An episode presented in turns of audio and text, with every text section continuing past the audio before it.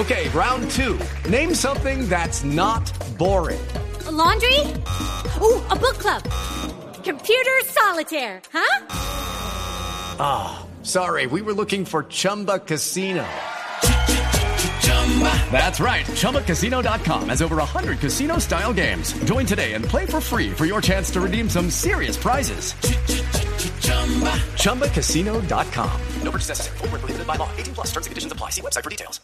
Vamos a hablar de un tema que está muy por estos días eh, de- eh, o que es de mucha actualidad para los estudiantes. Para los estudiantes. Mañana, los muchachos de calendario B, creo, solo los de calendario B, presentan las famosas pruebas del ICFES, que es- se llaman hoy Saber 11, ¿cierto? Se llaman hoy Saber 11. ¿Usted presentó pruebas Ah, del ICFES? cambiaron de nombre. Pero Sí. obvio que presenté exámenes del Cambiaron de ICFES. nombre. ¿Pro Saber 11? Pro Saber 11. Ah, Pro bien. saber Sí. se llama. Bueno, pues miren, Como dijera eh, eh, mi abuelito, Mm. la misma perra con distinta guasca. sí, la misma vaina. sí. Saber, Mentira, bueno. así no hablaba mi abuelito, pero... Bueno, muy bien, pues miren, eh, ¿cómo les fue a ustedes en el ICFES? ¿Bien? Sí, Sí, sí, no, me sirvió Sí, para pasar la sí. universidad y todo. No, Claro. sí, pues obviamente el mejor del salón, ni mucho menos. Tampoco. A mí me fue muy bien, pero sí, me sirvió para la universidad, exacto. Sí. Ese sí. Bueno, muy bien, miren, es que eh, lo que se está diciendo por estos días es que las- estas pruebas de estado no determinan la calidad académica de los estudiantes. Esto por lo menos lo concluye una investigación de la Universidad de La Sabana eh, que dice que estas pruebas Saber 11 son una radiografía de un momento específico del alumno y no son un indicador de rendimiento académico. ¿Por qué? Solo dos de cada diez estudiantes que obtienen un buen resultado en las pruebas Saber 11 sacan un puntaje destacado en las pruebas Saber Pro. En la investigación se analizaron 100.459 exámenes de estado que se realizaron pues en todo el país y pues sobre esta investigación nos habla eh, el estudiante de maestría en educación de la Universidad de La Sabana, Ricardo Acosta. Ricardo, buenos días. Buenos días, María Clara, ¿cómo está? Bien, bueno, cuando uno escucha esto, lo que pasa es que además eso generaba estrés para, es- para todos los estudiantes cuando tenemos que presentar esos exámenes, son un estrés. Eh, Total. y escuchar uno esto que dice que pues que no representa y no refleja y realmente algunas personas se les dañan sus proyectos de ingreso a la universidad y demás por estas pruebas. ¿Cómo es- desarrollaron ustedes la investigación? A ver, nosotros tomamos resultados eh, de la prueba eh, ECAES, hoy conocida como Saber Pro, de los años 2007 a 2009. Información que nos suministró el ICFES, las bases de datos del ICFES son públicas. Y sobre esas pruebas fuimos hacia atrás y tomamos los ICFES de esos estudiantes del 2007 al 2009. Eh, encontramos que habían algo así como 243 mil estudiantes que habían presentado esa prueba, la Saber Pro, y eh, vario- bajo variables de inclusión y exclusión encontramos un grupo estudio que fueron 100.459 estudiantes.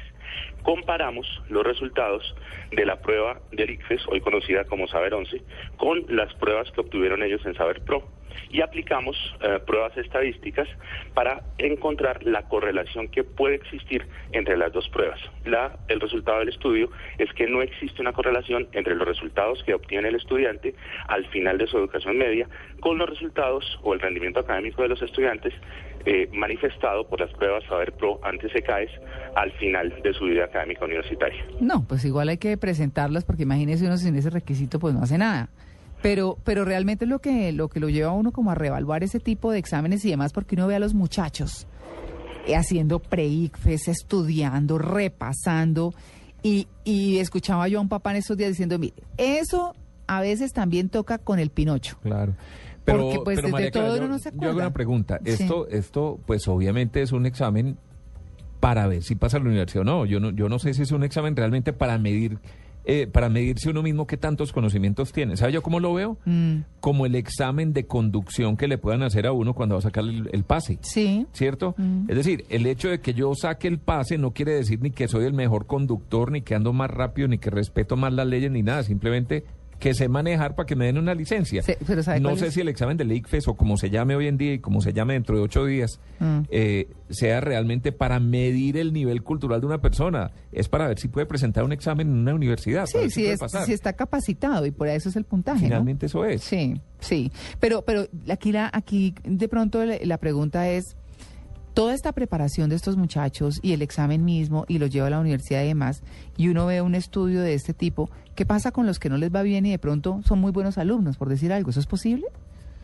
Sí, claro, es posible. Eh, el día de hoy que los muchachos están presentando las pruebas es posible que el muchacho haya amanecido enfermo o haya tenido problemas familiares o tenga algún inconveniente de tipo personal que lo lleven a que la prueba no sea la mejor manifestación de sus conocimientos y competencias. Tito tiene razón en lo que dice con lo del pase de conducción. Mm. Lo que están haciendo ellos hoy es eh, una manifestación de que ellos tienen una serie de conocimientos que los podrían capacitar para, pero la realidad es que su acción dentro de la universidad es la que realmente va a marcar un camino. Tito decía, hombre, yo no fui el mejor estudiante, eh, no tuve la mejor, el mejor ICFES, pero es un periodista prestigioso. Eso depende de la acción que ejerza la persona en su proyecto de vida y de múltiples variables que existen en el desarrollo de cada persona.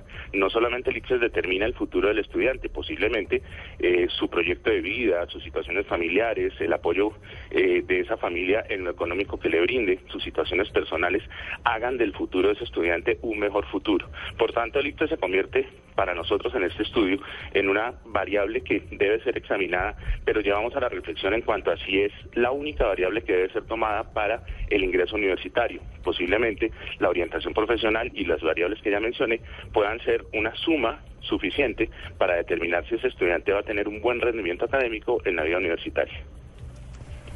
Si no es el ICFES, eh, ¿qué otras variables podrían o qué otras herramientas podrían implementarse que sean no solamente prácticas, sino realistas, sabiendo el número de estudiantes que cada año busca entrar a la universidad?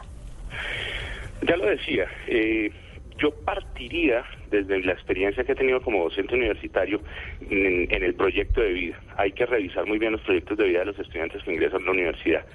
Eh, el saber para dónde se va, el tener claras las metas, el tener claras los objetivos de vida, el eh, dedicar la vida a una, a, una academia y priorizar las actividades académicas pueden servir para que el estudiante tenga un mejor rendimiento.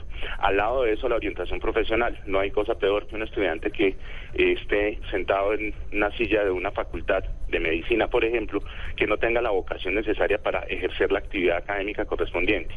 Al lado de eso, te mencionaba que eh, los factores familiares, la red familiar de apoyo es muy, muy importante para estos estudiantes.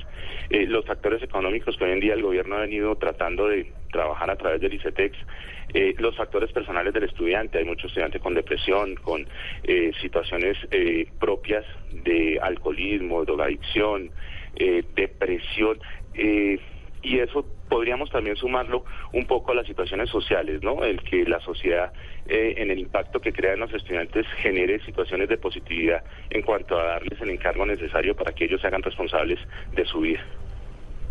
Pero además de esto, hay una preparación previa, por ejemplo, para los ICFES.